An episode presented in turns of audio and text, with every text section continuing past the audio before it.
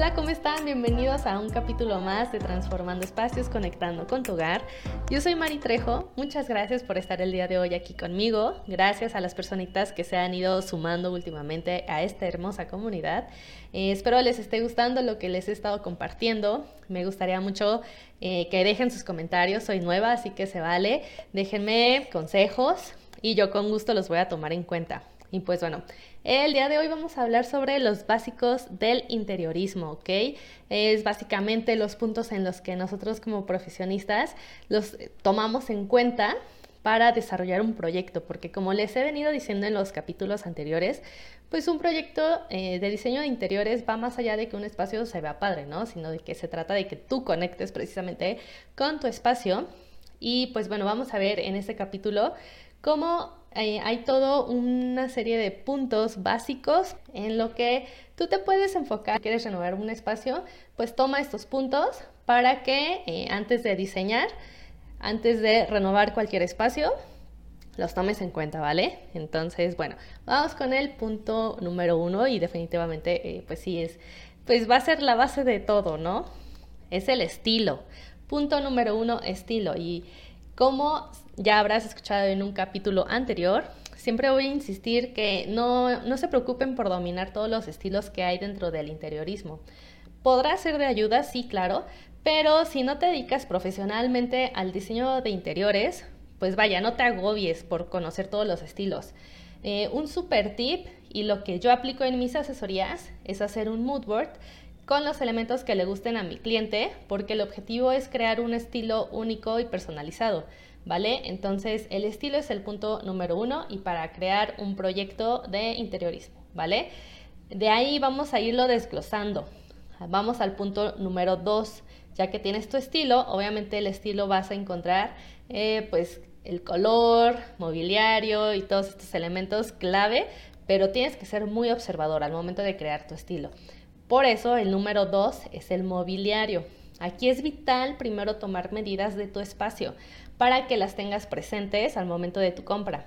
Yo te recomiendo buscar en línea varias tiendas para que compares desde precios, colores, materiales y ya que tengas varias opciones, lo ideal sí sería que vayas a las tiendas a ver los muebles, porque por ejemplo, hablando de un sillón, puede que se vea muy lindo en internet, pero cuando lo ves puede resultar no tan cómodo o simplemente pues ya no te gustó ya que lo viste, ¿no? Entonces sí es necesario hacer este filtro desde casa, hacerlo en internet, ver varias opciones en las tiendas de los muebles, ¿vale? Entonces, punto número dos, mobiliario. Punto número tres, el color. Independientemente del estilo que tengas, por muy minimalista que pueda ser tu estilo, saber distribuir el color dentro del espacio es clave para crear ambientes armoniosos, ¿vale? La realidad es que todos los colores combinan entre sí según la proporción. Entonces, últimamente he compartido varias combinaciones de colores a las que no estamos acostumbrados en mi Instagram. Si gusta seguirme, Facética Arquitectura. El último que acabo de publicar es el rosa y el amarillo. Entonces, seguramente no estás acostumbrado a ver esa combinación, pero claro que combina según la proporción. Entonces, la proporción del color es clave para que tu combinación se vea armoniosa dentro de ese espacio. Entonces, recuerda que hay combinaciones monocromáticas, análogas y complementarias. Para distribuir los colores es de ayuda el círculo cromático, pero si no tienes idea de cómo empezar a crear tus propias combinaciones, yo creé un ebook que espero sea de ayuda para que eh, pues vayas a crear tus eh, propias combinaciones sin temor a saber si sí se ve bien o no se ve bien, ¿vale? En donde en este ebook me explayo un poquito más de cómo puedes usar los colores y lo encuentras en mi sitio web facética-medioarquitectura.com en el apartado de tienda, ¿vale?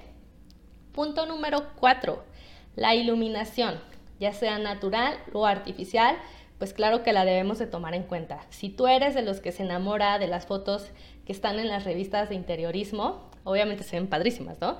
Pero me gustaría que observes más a detalle y analices qué tipo de iluminación es la que tiene ese espacio. Por ejemplo, si la eh, fotografía fue tomada de día, cuánta incidencia de luz natural tiene, de qué tamaño es la ventana. Más que nada para que analices eh, por qué se ve padre ese espacio, ¿no? No quiere decir que si tú pones los mismos elementos con los mismos colores en tu casa se vaya a ver igual y muchas veces es precisamente por la iluminación natural que tiene ese espacio. Y claro, si la foto es de noche, la iluminación artificial, que muchas veces la dejamos de lado, es lo que hace que los elementos y ciertos detalles arquitectónicos y decorativos resalten del espacio. Entonces, obviamente, eh, de día es indispensable ver qué tanta incidencia de luz natural tiene tu espacio. También es importante la orientación de tu construcción, ¿no? Pero vaya, por eso, si no tienes mucha incidencia de luz natural, pues ahí está la luz artificial y es estudiar qué espacios como que están deficientes de, luz, de iluminación y cómo lo puedes complementar. Entonces es clave la iluminación, ¿vale? Punto número 5. Materiales y textiles. Bueno, pues es importante cuidar que un ambiente no se sienta saturado y en vez de, de generarte paz y tranquilidad, te vaya a generar estrés. Entonces, de ahí la importancia de cuidar los materiales y textiles dentro del espacio. Hablando del material, hay que ser muy meticulosos. Por ejemplo, si piensas usar luminarias con metal negro, tal vez quede bien tu sala de piel eh, con un comedor de, de madera en tono salam.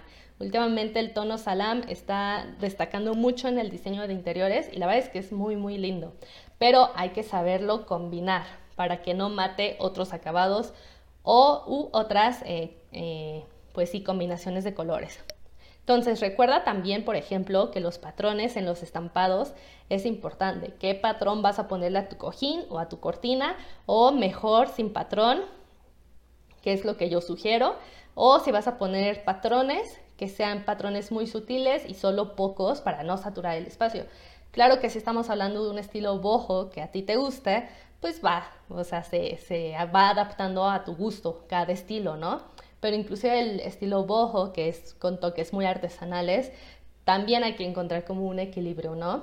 Entonces, depende de, esos detallitos que quieras resaltar. Entonces, nuevamente retomamos el ejercicio del primer punto, en donde eh, es importante definir tu estilo decorativo, tu estilo. Aquí es súper importante eh, destacar esta frase, es tu estilo, no es el estilo de algún arquitecto famoso o alguna eh, actriz famosa, o algún cantante famoso, es tu estilo, ¿ok? Entonces, podrá gustarte cositas de alguien y las vas tomando, ¿no? Pero eh, sí te sugiero que te dediques un tiempo al momento de decorar tu, tu casa y resaltes esos detalles que solo a ti te gustan, ¿vale? Para crear tu estilo decorativo.